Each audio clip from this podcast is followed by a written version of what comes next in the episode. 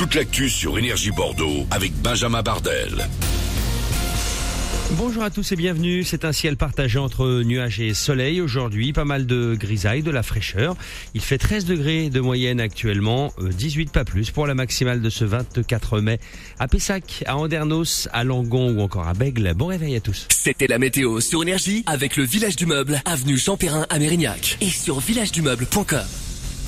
La pratique du vélo dans Bordeaux Métropole continue de progresser. Elle connaît une hausse de 12% en avril avec une augmentation de 21% au dernier trimestre 2021. L'effet vélo est bien là selon l'association bordelaise Vélocité.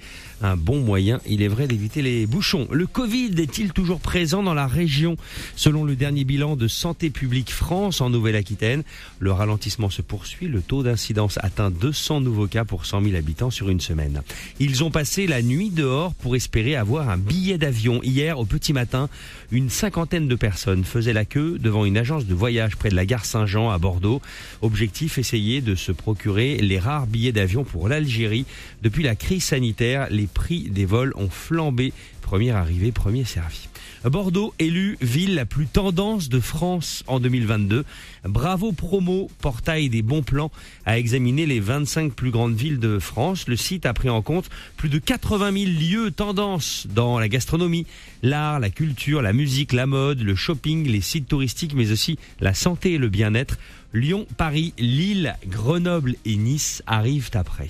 Déjà trois mois de guerre en Ukraine, une éternité pour le peuple ukrainien qui subit l'invasion russe depuis le 24 février. Hier, un premier soldat russe accusé de crimes de guerre a été condamné à l'âge de 21 ans à la prison à perpétuité.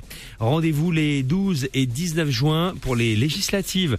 Il faudra élire les 577 députés qui composent la nouvelle Assemblée nationale pour 5 ans. 6293 candidats sont dans les starting blocks avant le début de la campagne. La liste vient d'être validée officiellement.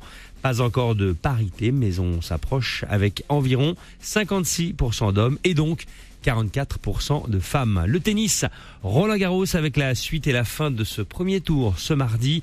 Il va falloir rattraper le retard d'hier à cause de la pluie. Les matchs de Benoît Paire et Richard Gasquet ont été interrompus.